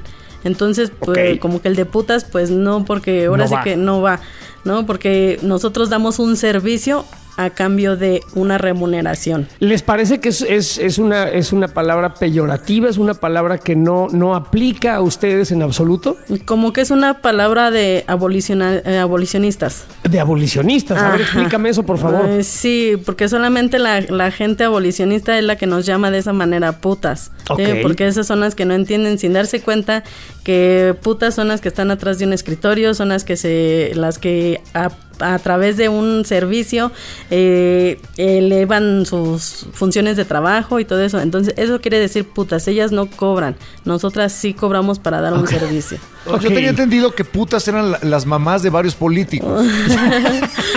Pues no nada más las mamás de varios políticos, ¿no? Entonces, por ejemplo, a ustedes el grito este homofóbico de ¡Eh! Puto. ¡Putas! ¿Les, les parecería igual de ofensivo? Eh, pues sí. Sí. Sí. Ok. Ok, entonces bueno, ya aprendimos algo. No nos debemos de referir a las trabajadoras sexuales de ninguna manera de esa ma- eh, con, esa palabra. Esa palabra entonces no se utilizará más durante este programa. No se, se acabó. más. Ok. Ok. Ahora, ¿qué opinan de la palabra prostituta? Mm, prostituta. Pues yo siento tampoco que no. O sea, te digo, porque con nosotros ya, nosotros eh, fue reconocido nuestro trabajo. Es un trabajo ya no asalariado. Entonces, es- pues no, eso de prostitutas como que tampoco. Ok, eh, Ra- eh, Ramera, Meretriz. Meretriz. No, pues no, ya soy ya, Ninguna de esas. Ahora sí, ahora sí que ya mucha gente, ya mucha gente le pone el nombre que, Que ellos quieren. que ellos quieren. Ok, y para decirle con más cariño, ¿qué te parece Guerreras del del colchón, eh, obreras horizontales. Eh, eh, ¿Alguno de esos te, te parece un poco más amistoso y- más leve? Dice, bueno, dice, bueno, órale vas, güey, Pues dile, sí, di como quieras. Como quieras. Ok, pero ya, ya aprendimos. Nos vamos a referir a ustedes como trabajadoras sexuales. Por lo cual favor. me parece muy correcto. Ahora, eh, quisiéramos conocer un poco más acerca de su oficio. ¿Ustedes tienen un padrote? No. Trabajan cómo trabajan? independientemente. Somos independientes, somos mujeres independientes. ¿Este es el caso eh, común entre las trabajadoras sexuales o es más común que haya una mujer o un hombre, una persona Una madame pues, o un que, que, digamos les organiza las citas eh, y demás? Esto, esto es más o menos común eh, entre las trabajadoras y trabajadores sexuales. En, en estos tiempos ya no es tan común eso. Ya no es tan común, y menos desde que entró Brigada Callejera, pues ahora menos. menos ¿Qué es eso? Eh, Brigada Callejera Ajá. es la asociación la que nos apoya y nos ayuda en todo momento. ¿Cómo las apoya y cómo las ayuda? Eh, nos apoya con medicamentos, con despensas, con este, nos ayuda psicológicamente, con doctores, Legalmente, eh, por legalmente, es- todo ese tipo es lo que desempeña Brigada Callejera. Ok. Ah, qué bueno. Entonces además se ahorran una lana porque no le tienen que dar la comisión a, a- a la madame o al, o al padrote. Exactamente. Ok, y, y, a ver, por ejemplo, pero, eh, hacia, o sea, ¿qué- hacia el cómo se la futuro, ¿cómo se en su- ven? en su no, es que yo, yo, yo quisiera, quisiera preguntarles eso. Hacia el futuro, ¿cómo se ven? ¿Van a continuar con esto? Ahora que son activistas y que yo veo que ya fo- forman más bien parte de, de algo más grande que solamente eh, sus vidas personales, son activistas, son parte de esta comunidad de trabajadores sexuales. ¿Cómo se ven hacia el futuro? ¿Van a continuar en esto? Eh, ¿Les gustaría ir a, a hacer otras cosas? ¿Les divierte en algún momento? ¿Lo gozan? ¿O, o dicen, en cuanto pueda, me salgo de esto? Mira, pues esto es temporal. Bueno, yo al menos de mi parte eh, es temporal, porque pues mi función y ahora dentro del equipo de Brigada Callejera, pues nos han enseñado muchísimas cosas, tanto como el valor hacia nosotras mismas, el valor hacia los demás y más que nada el, activismo. Entonces, pues yo me veo, o sea, futuro, yo me veo, no me veo ya, o sea, en una parada en una esquina, sino al contrario, eh, ayudar a más compañeras a que sepan sus derechos, a que sepan que hay una mejor vida aparte de esto. Y y, pues ese, ese es mi, mi, ahora sí que lo que yo me veo a futuro, estar dentro de Brigada Callejera. Oigan, y cuando eh, uno va a contratar un sexo servicio, porque la verdad es que yo nunca lo he hecho, eh, ¿cuál es la manera correcta y educada? Porque yo, yo me acuerdo, ¿no? Así que, que cuando era chavo, así, lo- eh, mis compañeros y mis amigos decían, no, pues nada más te paras y les preguntas cuánto. sí, sí, pues esa es la palabra correcta, ¿no? ¿Cuánto cobras? Y ya. Ajá. No, pero no, no, ¿qué tal? Muy buenas tardes, sería. Ah, este, no, bueno. sin Señorita, ¿cómo está usted? sin amabilidades, nomás cuánto y ya. No, pues es que ahora sí que no, eso nunca, o sea, bueno, al menos no se da en muchos, ¿no? Ahora sí que cada persona es muy diferente, cada cliente es muy diferente, entonces pues, pues nada más llegan y te preguntan cuánto cobras, pues ya le das el precio. ¿Y Ajá. les podemos preguntar cuánto? ¿Sí? ¿Cuánto? ¿Cuánto? ¿Cuánto se cobra un sexo servicio? Eh, lo normal 270. 270. Ajá, o- con o todo y la 2700. no, dos, 270 con la habitación. Es lo que cobramos nosotros en el centro histórico. Muy bien. Ok, eso es- 270 es bueno más La saberlo. habitación. ¿Y, y ustedes tienen idea cuánto cobra la trabajadora sexual más cara de México? Eh, No. No, pero ¿cuál es la más cara que ustedes han conocido? Así que digan, qué bárbara, esta sí es, el- es una gran negociante. Pues yo creo que son las que trabajan vía telefónica, por teléfono, o las que están en, ahora sí que en los lugares de masaje y todo eso, o sea, ya son niveles más, más grandes.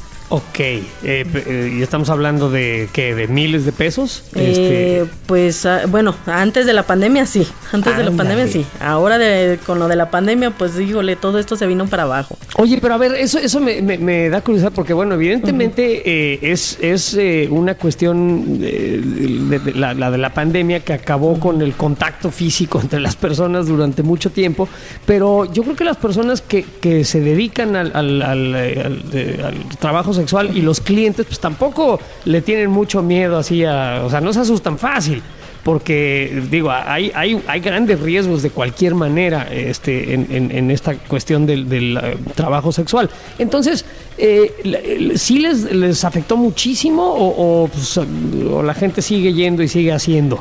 Mira, el trabajo bajó, bajó un 90%, eh, para nosotras y pues ahora sí que más que nada, como tú lo acabas de decir, el contacto, el contacto nos ha sido muy difícil. Eh, gra- eh, gracias a Brigada que hizo el Corona Sutra. es- El, el Corona Sutra. El Corona a ver. ¿qué A ver, es eso? Eh, ¿Qué es el Corona Sutra? El Corona ¿Qué es Sutra son posiciones, o sea, en las cuales podemos realizar las trabajadoras sexuales para no tener tanto contacto directo con el cliente. A ver, eso, eso por ejemplo, me interesa. ¿Cómo, cómo- cuál es una posición sexual anti-COVID? ¿Qué es lo que, me- lo que estás diciendo, no? Eh, pues, o sea, ya sea eh, empinada para Ajá. que no tengas contacto, o sea, frente a frente con el cliente, o sea, volteada. Entonces, o sea, ese, ese fue un Corona Sutra que hizo Brigada Callejera para nosotras las trabajadoras sexuales. O lo que llamamos el perrito. Ándale. Eso. Chivito al precipicio. Eso. De- de lejitos, De lejitos, exacto. Oigan, Wow. ¿y cuál es la posición que más les piden los clientes? Esa. Esa. Eh, ¿Ahorita con, con el COVID o, o de siempre? O siempre. Mm, es, es la que más se trabaja. Es como que la más ocurrida. Ajá, la más ¿Por, qué. ¿Por qué será eso? ¿Por qué crees que sea eso? Ay, pues que, bueno, a, a lo que los clientes me han comentado, pues es que, o sea, mm, bueno, en una mujer que tiene el trasero grande, pues es para ellos es mucho más, ¿no? Porque es más lo que Les se emociona. Ajá, exactamente. Ok, ok, ok. Es lo que y, más- y- y además no se tienen que estar viendo. Puedes estar leyendo un cómic o leyendo un libro o viendo el tirón de la pared. Eso. Viendo Celular. Sí, ¿no? Eso. Y eso, eso por ejemplo, a mí me, me- me da mucha curiosidad. El, el tener intimidad con personas que, que no conoces, o bueno, o que a lo mejor conoces, pero no te gustan, eh, o sea, te están pagando. Es, ¿Cómo se hace eso? Eh, digo, como hombre yo creo que es un poquito más complicado porque pues, hay una cuestión ahí de que tiene que funcionar algo. Sí, si no se te para, pues ya no hay sección. No, exacto, pero o sea, co- como, como mujeres que, o sea, ustedes cuando están con un cliente, ¿en qué están pensando? ¿Están, están en lo que están o están pensando en, no sé, En lo que tienen que hacer más En lo que tarde, tienen que hacer más tarde, que si dejaron los frijoles en el fuego, no sé. Mira, pues en ese momento te concentras en lo que estás haciendo con el cliente, ¿no? Más que nada porque pues de ahí depende tu trabajo, depende lo que entre económicamente, entonces pues ah, tú económicamente. Sí, sí. Pues sí. tú tienes que pues hacer lo mejor posible para que el cliente se vaya contento. ¿sí? Ok. Más que nada para que vuelva a regresar a buscarte. Oye, ¿qué hay de cierto? Espérame, ¿fingen, fingen? Horrible. O sea, de, Sí. de plano hacen un show. Acá pueden estar muertas de la flojera, pero ¡ay, me estás matando! Y así. Eh, sí. Ok. Pues para que el cliente quede contento, sí. ¿Fingen en el 100% de las ocasiones o de repente a ustedes sí les gusta? Mira, pues no al 100%, pero pues ahí, ahí nos vamos con un 90%. ¿Hay clientes favoritos? Así uno que digas, este, este sí, para que veas. Va, este hasta gratis le, le- le hacía yo la faena. Ah, no. Na- no, bueno, gratis no, nada. No, gratis no, nada. no, nada de gratis. Porque ¿Pero hay entonces, clientes favoritos? eh, mm, no, bueno, favoritos así como que dices, ay, me voy a desplayar con este. No, No. no. Bueno, a mí en lo personal, no. No. ¿Y qué hay de cierto en que no dan besos para no enamorarse? Pues es que no es necesario darle un beso a un cliente. Los clientes hay veces se terminan enamorando por cómo es uno con ellos. Esta es otra curiosidad. O sea, Ajá. está el, el- el cliente platicador, el cliente que a- aparte de, de, digamos, de tener una relación sexual, busca una plática y... y- y- Sí. ¿Amistad?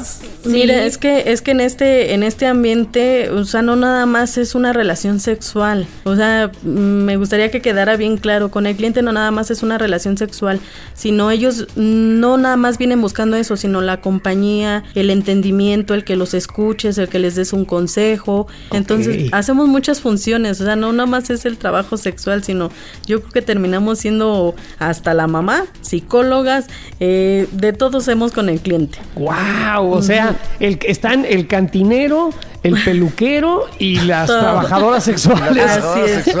que es. son con quienes tienes pláticas. Ajá, Wow. exactamente, porque pues hay clientes que, o sea, ya personas ya adultas que pues, o sea, nada que ver, ¿no? O sea, ya no ya no pueden tener una relación, entonces vienen buscando la compañía nada más, el que los escuches, estés un rato con ellos, eh, te tomes una cerveza con ellos. ¿Y eso les da hueva o les gusta? No, a, a mí no, en lo personal no. eh, en- con mis clientes siempre, eh, bueno, este, platicaba con ellos, Ajá. trataba de convivir con ellos, este, pero tomar, pues siempre decía que no, ¿verdad? Porque pues no me gusta tomar a mí. Tú. ¿Y se encariñan? Sí, por mi manera de hablar, como platico yo. ¿Y ustedes se encariñan? No. No. No. No. O sea, también Son ahí están, digamos, no fingiendo, o sí fingiendo, eh, fingiendo, o- o- Ay, qué interesante lo que me estás contando. Y No, lo que pasa es que, por ejemplo, los clientes en veces tienen problemas en su casa y se desahogan con uno. ¿Qué es lo que más buscan en ese aspecto lo- los clientes de ustedes, señoritas? O sea, buscan comprensión, buscan desahogarse, Exactamente. contarle sus problemas. O sea, a lo mejor en su casa le dicen ya cállate y vete a trabajar o algo, y aquí es ahora me vas es a oír. muy ¿no? diferente, es muy diferente. Por eso te digo que, o sea, no nada más el papel de nosotras es el de nos metemos, tenemos una relación y San se acabó. No, Eh, nosotras hacemos hasta, te digo, el de mamá, el de psicólogo, el de la ma- hermana, prima, de todo le hacemos con los clientes. O sea que de alguna manera también son sanadoras de, de la sociedad. alma. Sí, son Ajá. san- o sea, Es- aparte sí. de trabajadoras sexuales, son eh, sanadoras, eh, de- sobadoras de, de sentimientos de los clientes. Sí. Esto me interesa mucho. Sí, esta así esta es. función no la había yo considerado. Oye, ¿y hay secreto profesional? Así como si te los encuentras en la calle, no los saludas, ¿no? Así Ah, como que no- lógico. nada. Lógico, ¿Qué- debe secreto de- profesional. Debe, De mí no ajá, me acuerdo. Debe de, debe de haber un respeto. Ahora sí que en la calle tuyo, lo que pase dentro de la habitación, ahí se queda. Afuera nada. Saliendo de la habitación, tú tu vida, yo la mira, se acabó. eso si nos que, topamos. ¿qué onda? ¿Cómo estás? ¿Qué pasó, güey? No, no, no, si nos topamos. ni esposa, nos mucho cono- gusto. Ay, no, No. no, tampoco. ¿Y qué es lo más raro que les han pedido hacer? Híjole. A ver, exacto, a ver, Híjole. ¿a qué tiene derecho? ¿Qué se puede pedir? ¿Qué no? ¿A qué tiene? ¿Qué es lo que estás pagando? ¿Y qué es lo más raro que les han pedido? Me parece eh, bien empezar por ahí. Mm, bueno, cuando te, cuando te traen otra chica. Que Ok. hagan un trío o este o cuando son dos hombres Ah. este Y pues, eso tiene un costo extra, supongo. Bueno las que lo trabajan sí Ah, no, no todas se prestan, ¿no? Ah, cualquiera. no, no, no, no todas nos prestamos para ese tipo de servicios. Pero no, hay güeyes que de repente llegan y le dicen, yo lo que quiero es que te pongas unos tacones y me camines encima del escroto mientras me Ah, das sí. latigazos y me Ah, insultas. sí, o luego te traen las medias, o ellos te traen las zapatillas. O sea, eh, ahora sí que la prenda que ellos quieran que uno ocupe, ellos mismos te la traen. Y ya O sea, ellos ¿y no hay unos que se las ponen ellos, las zapatillas y las medias? eh, sí, ¿Sí? sí. A ver, cu- cuéntanos una de esas así, una de vaqueros acá. remember. una interesante que, que se acuerden, señoritas, cualquiera de las dos. Pues es o que, las o dos. sea, es- yo, bueno, al menos de mi parte sí hay un, un cliente que tengo así que sí, él es el que se viste de mujer. Wow. ¿Y, Él y es- qué hacen? O sea, Eh, pues tienen- él se pone a modelar, se pone, pues a él nada más le gusta que le diga que está bonita, que se ve guapa, o sea, que se ve sexy, o sea, Guau. todo eso. O sea, es como Ya. medio lesbiana el güey. Ah. Pero no, no hay, no hay una relación, o sea, ¿llegan a, a- a consumar una relación eh, física o nada más es eso? Como que No. la peinas y le dices que está bonita. Ah, No, nada más es eso, nada más la pura admiración, nada más. Órale. No hay sexo. No hay sexo. Y me No. imagino que él, pues esto no lo comparte con nadie más. No, no, pues Qué ahora sí que por eso, por eso él, él ahora sí que va buscando una persona que pues no, o sea, porque vemos muchas que pues, salimos y, ay, es que el cliente me hizo esto y, o sea, comunicamos las cosas, no. Eh, también debemos de ser como los doctores, lo que pasa en el consultorio, ahí se queda. Lo que pasa es que este con sus parejas no pueden hacer lo que con nosotros pueden hacer. ¿Por qué? ¿Por qué no lo hacen con sus este, parejas? no tienen la confianza con su pareja y por eso llegan con uno y nos dicen lo que ellos les realmente gusta. quieren. Ajá. Mm, pues Oigan, está muy mal. Hagan lo que quieran con sus padres. Bueno, también háganlo con las señoritas porque tiene que haber chamba, ¿no? Pero Oye, oigan, libérense. ¿y cuánto mide el pene promedio en México? Ah, Exacto. híjole, ¿qué te puedo decir? ¿Les ha tocado algo que digan de plano, no, con eso, o sea, por favor? Y luego Ah, algo que no, no, no, no, sí, con ¿eh? eso me No, vas a matar. Ah, no, Ajá. sí, no, y pues ya mejor no te ocupas. o sea, de plano no le entro. Sí, ¿Para es qué de estamos plano, hablando? pues ¿De sí. demasiado grande o Sí, demasiado grande. Demasiado grande. Sí. Yo hace años tuve una experiencia de esas que la verdad no me quedaron ánimos. me metí con uno que de plano tenía el miembro muy grande. Y, y- y fue horrible, ¿no? No fue agradable. Ah, no, pues sí, porque pues a como es uno, pues ahora sí que te las- lastima uno, ¿no?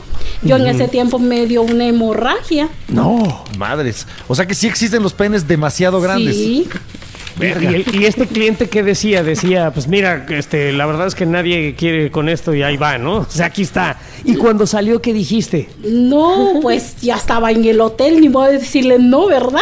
Madre mía. qué- Sí, y es que hasta todas las, las que trabajábamos ahí, todas le corrían al cliente. Sí, y yo como yo no sabía, dice, te pago tanto, pues yo acepté sin saber nada. Pobrecita, Madre. lo siento mucho. Y luego, pa- hacia el otro lado, uno que dijeras, no, qué miseria es esa. No, pues la, con los, últimamente los que me han tocado, pues tienen el miembro normal, ¿no? ¿Y cuánto es normal? O sea, más o menos. Pues pequeño, ¿Normal es pequeño? ¿Normal es pequeño? regular. O ¡Soy sea, normal! Hablemos en centímetros. Este, 5 centímetros, 10 centímetros, 15 centímetros. Como unos 15 centímetros. 15 centímetros. O sea, como, onda como un 15. lápiz. Como un lápiz este, Más o- nuevo. más o más o menos. Ok. Oigan, ¿y un consejo para dar una buena mamada de verga? Híjole. Pero bueno, a ver, Híjole. porque me imagino que habrá muchas señoritas y señoritos también que están escuchando este programa que quieren aprender a mamar verga como Dios manda. Mm, No, porque, o sea, como que como Dios manda, no deben de No, siempre con condón. Como el demonio manda. Como el demonio Como manda, pues. Satanás manda. De la mejor manera, pues, a la, la- la mamada más increíble. Bueno, pues eh, ahí untarle a- algo rico ahí para que pues te sepa más sabroso. Ok. Un, heladito, ¿Salsa? un chocolate. No, no, si no, ima- si no, imagínate, va a salir corriendo. Salsa borracha, no, sé. Ok. No, un heladito, un, Un chocolate, Ok. este, un dulce, mermelada, todo ese Muy tipo bien. de cosas. Yo lo llegué a hacer, pero con pastel, ¿no? Con pastel. Wow. Con pastel. Muy bien. ¿Un pastel tres leches? Exactamente. Bueno, Oigan, yo, ¿y, hay, y hay algo que ustedes eh, querrían compartir en este espacio que, que deban de saber los hombres o las mujeres que vayan a buscarlas eh, como, como trabajadoras? ¿Algo que ustedes le quisieran comunicar a, a- a- a los eh, posibles clientes? O a lo mejor no a los posibles clientes, nada más al resto de la sociedad eh, de México. Pues que ya no nos denigren, que ya no nos malvean, porque a final de cuentas somos mujeres igual que los que las demás, entonces no habría por qué criticarnos, no, al contrario que se que se pongan en nuestro lugar, en nuestros zapatos, para que sepan, sepan lo que es trabajar en un lugar así, se trabaja con todo el respeto del mundo. eh, hacia tanto el como el cliente como hacia no, hacia nosotras entonces lo único que pedimos respeto Claro, es una profesión, así es la más antigua del mundo, además. sí Y es un trabajo. Es un trabajo. trabajo sexual. Sí, y ahora más reconocido por el gobierno. ¿Cuál sería entonces la situación legal ideal? Porque me imagino que la actual no es la ideal. ¿Qué es lo que ustedes buscan? Ya hablando de, de ahora sí que un poquito más seriamente, ¿qué es lo que ustedes necesitan o le pedirían ¿Cómo al les gustaría que gobierno fuera o a las- México? ¿Cómo les gustaría que Híjole. fuera México para el trabajo sexual? Pues del gobierno que podíamos, que podíamos pedir, hemos salido, sabido salir adelante solas con ayuda de brigada callejera. Entonces, pues lo único que pediríamos hacia el gobierno es respeto, que nos respeten y nuestros no- no- lugares ¿no de creen trabajo. que de- debería de haber más que respeto, que el gobierno les proveyera de seguridad, que, que les, eh, que trabajaran en el marco de la absoluta legalidad, Salud. Salud. ¿No Mira, les pues es gustaría lo, eso? es lo y que pagar eh, impuestos. ¿Y, ¿Y pagar les gustaría impuestos, pagar impuestos? No, tampoco. No, tampoco. No, no, a eso ¡No lo no. quieren! Lo que no es parejo no es chipo. A ver, a ver, a ver, a ver, señoritas. Se Pues, supone si que al quieren re- que el gobierno actúe, van a tener que darle una parte de su lana, igual que yo, que soy una sexo servidora del gobierno. Órale. El micrófono. Mira, eh, no- nosotros sí estamos, o sea, estamos, eh, desde que fue reconocido el trabajo, se supone que nosotros tenemos ya el derecho a la vivienda, el derecho a la salud, pero todo eso el gobierno no, no nos lo ha dado. ¿sí? Ok. Entonces, eh, ahorita todavía segui- siguen muchas compañeras en trámite con la credencial de no asalariado, pero el gobierno nos sigue poniendo trabas. Entonces, pues yo sí le pediría al gobierno, ¿no? Que, o sea, él dice que paguemos impuestos, que todo eso. No, no estamos, nosotras estamos en contra de pagar impuestos. Nosotros también, ¿eh? Nosotros también, pero no tenemos de otra. Y más, que, Sí, más no. que nada que nos respete los lugares de trabajo. Ahorita ya en diciembre se viene lo de la, la verbena, ellos le, ellos le mandan, ellos les llaman verbena, el gobierno, a todos los comerciantes. Entonces, ese es un espacio que nos quitan a nosotras en diciembre. Ok. Entonces yo sí le hago un, un llamado ahorita al gobierno, pues que vea eso, que nosotras tenemos un espacio ya, ya reconocido por el gobierno y que nos respeten ese espacio a nosotras como trabajadoras sexuales. Así como el, eh, comerciantes tienen derecho, nosotras también tenemos derecho a estar en vía pública Y trabajar. y trabajar. Muy bien. Oigan, pues de verdad les agradecemos muchísimo y Oiga, les deseamos y toda la suerte del Un mundo. consejo para las mujeres de cómo satisfacer a un hombre en la cama. Ay, mira, mira, chula, pues hazle, ahora sí que hazle todo lo que pida para que no ande buscando en otros lados lo que no debe. ¿sí? pues sí, porque No, es pero a ustedes sí les conviene que ande buscando en otros lados. Ah, no, sí, y eso siempre va a pasar, ¿eh? O sea, eso siempre va a pasar. El hombre siempre va a buscar, ¿sí? Ajá. El hombre siempre va a buscar, pero pues, o sea, si ella, ella como su mujer, si ella como, como su esposa, o sea, se lo puede dar, qué bien, qué bien, en verdad, para que así no haya tanta, tanta infidelidad, porque no, hombre, en estos tiempos está muy canijo todo eso. Ok. Ya me imagino. Oigan, gracias Elena y gracias Claudia por su apertura, por su honestidad, por tomarse Sí. el tiempo de venir a, a platicar con nosotros. Hemos Y aprendido mucho de con ustedes. nosotros. Sí, hemos aprendido mucho y por divertirse con nosotros, más bien. El día que gusten, muchísimas No, gracias el a día que ustedes. gusten y estamos a su disposición. Gracias, chicas. Gracias, Mucha chicas. suerte. Muy bien. Gracias. Les mandaré un beso, pero no porque nos enamoramos. Ah, no, sí, eso sí, ¿eh? Gracias, a las dos. Hasta luego. Hasta luego. La corneta más dura y penetrante que nunca. La corneta sin censura, sin tapujos y sin pelos o con pelos en la lengua. La corneta extendida. Una pregunta. Mm. Si una prostituta tiene un hijo Ajá. y ese hijo se hace sacerdote, Ajá. ¿es entonces un reverendo hijo de puta? Como todos los sacerdotes, sí, en efecto. No, hay unos muy decentes, no puedes generalizar. No todos los sacerdotes son hijos de Taira. Eh, Pues mira, están deformándole el cerebro a las personas, pero en otro episodio de estos podcasts hablaremos de religión, en este no. Ah, Aquí gusta. estamos hablando de prostitución nada más. O est- están dos, dos, este, una prostituta con un cliente, ¿no? Y acaba el sexo servicio y demás. Ajá. Y le paga y la prostituta dice, Óigame, estos billetes son falsos. Ay, ¿a poco tus caricias fueron sinceras? Pues no, ma- no, no me gusta porque timan a la pobrecita Es un señorita. estafador. Es un estafador ese güey. Pero bueno, a ver, vamos a hablar entonces de qué va a suceder en el futuro. En el futuro eh, cercano y en el futuro distante, porque ya saben que la tecnología ahora avanza a pasos agigantados. Tenemos pornografía en los teléfonos, podemos hablarle a una sexoservidora o sexoservidor a través de, de- de múltiples plataformas ¿no? y lugares donde conseguir sexo. Pero ¿qué viene? ¿Qué se nos viene encima? Fíjate que eso de, de las páginas web de prostitutas y demás han acabado un poco con el enocinio, es decir, con la intermediación de un padrote, y ha hecho más seguro el trabajo de estas mujeres y más redituable. Eso está bien, mujeres y hombres. La ¿eh? Tecnología, hay de todo. La tecnología siempre se ha apoyado en el sexo.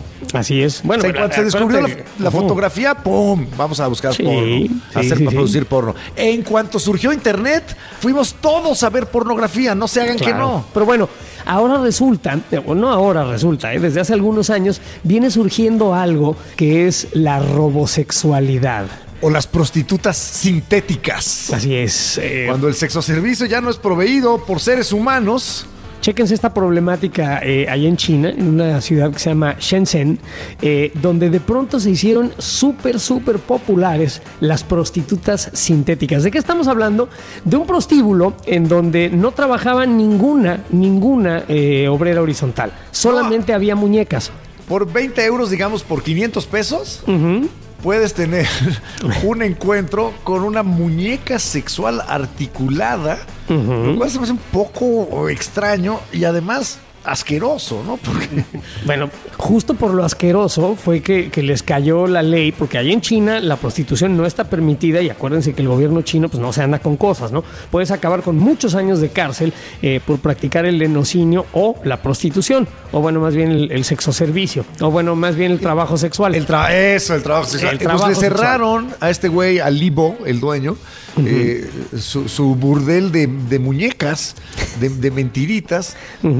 Porque era bastante, eh, o, o no, no había manera de verificar. Quienes no sé, estaban limpias, las A muñecas. mí me daría muchísimo. A mí de- de también. yo en lo personal me sentiría ridiculísimo ahí follándome un pedazo de plástico o que sea. Bueno, pero espérate, es que te falta visión a futuro. Imagínate el momento en el cual haya un robot que simule a, a- a una mujer humana de una manera tan exacta y precisa, con temperatura, con eh, un tacto eh, como de la piel más eh, perfecta Olores. y bien humectada, con olores, que tenga una plática eh, de lo más salaz y calenturienta, que te excite como ninguna mujer humana. Entonces, llegaremos a preferir a los robots sexuales, a estas muñecas eh, incre- increíblemente complejas que llegarán, no tengo la menor duda, dentro de 5, dentro de 10. Unos ya imagínate llegaron, ¿eh? un robot, imagínate un robot dentro de 50 años, güey, que ya no lo vamos a ver tú y yo. Híjoles, no lo vamos a ver. Imagínate ¿Qué una tal? prostituta robot de- de- del año 2075. güey. Wow, sí, sí, va a ser una cosa alucinante. Exacto. Bueno, el año pasado, las exportaciones globales de seres sintéticos, tanto femeninos como masculinos, se incrementó en un 50%. Y esto pues también tuvo que ver un poco la, la pandemia. Y, y aquí lo, lo sorprendente es que sí, no es solo cuestión de hombres heterosexuales, ¿eh? No. También hay mujeres que Claro. solicitan su muñecote con su muñequito. Bueno, esto ya se exploró en la película esa de inteligencia artificial, en donde el protagonista, que es un robot que se hizo a semejanza de un hijo perdido de una pareja, escapa junto con un robot sexual, que es un amante perfecto y que nunca se cansa y que siempre tiene una erección y que siempre dice la frase correcta y que pone la música adecuada y que acaricia a la mujer de la manera más excitante. Es entonces eso lo que nos espera, ser reemplazados sexualmente por máquinas y es más, el camino de la prostitución es ese, que ya nadie tenga que, que o pueda, o, o que nadie quiera un cuerpo humano normal y que prefieran a un robot totalmente sanitizado, con la presión exacta en la vagina, con las pulsaciones de perrito que buscabas, güey. O sea, esa mamada... Con el tamaño de pene, un tamaño de pene regulable. Y si lo piensas, finalmente le estás metiendo el pito a un tostador, güey. O sea, no hay duda. Pero no es necesariamente un tostador. Bueno, carajo, pero es lo mismo que un pinche tostador. Ahora, mucha gente piensa que aquel que se compra una muñeca sexual pues es un hombre solitario, un perdedor, No, ¿por un qué? enfermo sexual. Pero no. Es un juguete hay, más. Hay gente con una vida sexual muy rica o con una vida social muy amplia que prefieren mantener relaciones sexuales, sexuales con estas mujeres o con hombres sintéticos porque les parece más cómodo y práctico Bueno. que tener una pareja humana. Y una cosa más. Ajá. Hay parejas que deciden Sí. incorporar a su relación sexual un muñeco o A una ver, muñeca. A ver, Eduardo, te pregunto, ¿qué es un dildo que tiene una mujer en su cajón? Es un pene de goma. Bueno, ¿y qué tendría de malo un humano sexual. de goma? Gigante, con ojos y con boca y que habla y todo. Es lo mismo, es un dildo nomás que de tamaño normal, ya con todo. No es nada más el pito, es el güey entero. es lo mismo. Es un juguete sexual. Pero entonces ya no van a poder suceder cosas como, como este bonito chiste que siempre me ha gustado. A ver. Llega un güey a la tiendita y dice, oiga, ¿me da dos cocas? Y le contesta el de la tiendita, ¿familiares? no, son putas, pero tengo sed. Y bueno, Ah, pues, no, eh, perdón, no se puede decir eso. No se puede decir eso, son, Son trabajadoras sexuales. Son Pero no- prostitutas. No, no suena igual el chiste, lo sentimos. Digo, y perdón, por eso este programa no tiene censura, pero no suena igual el chiste. Ahora, si ese es el futuro, si eso es lo que viene, yo no sé si es lo que más conviene a la raza humana. Y aquí, hasta aquí los dejamos, bola de. de- pues, ustedes son prostitutas de algo o de alguien, se venden por unas monedas, igual que nosotros nos vendimos a, a quien eh, pues nos eh, brinda este espacio para traerles este bonito podcast de la corneta extendida. Nos vemos en la próxima emisión y recuerden, putas somos todos.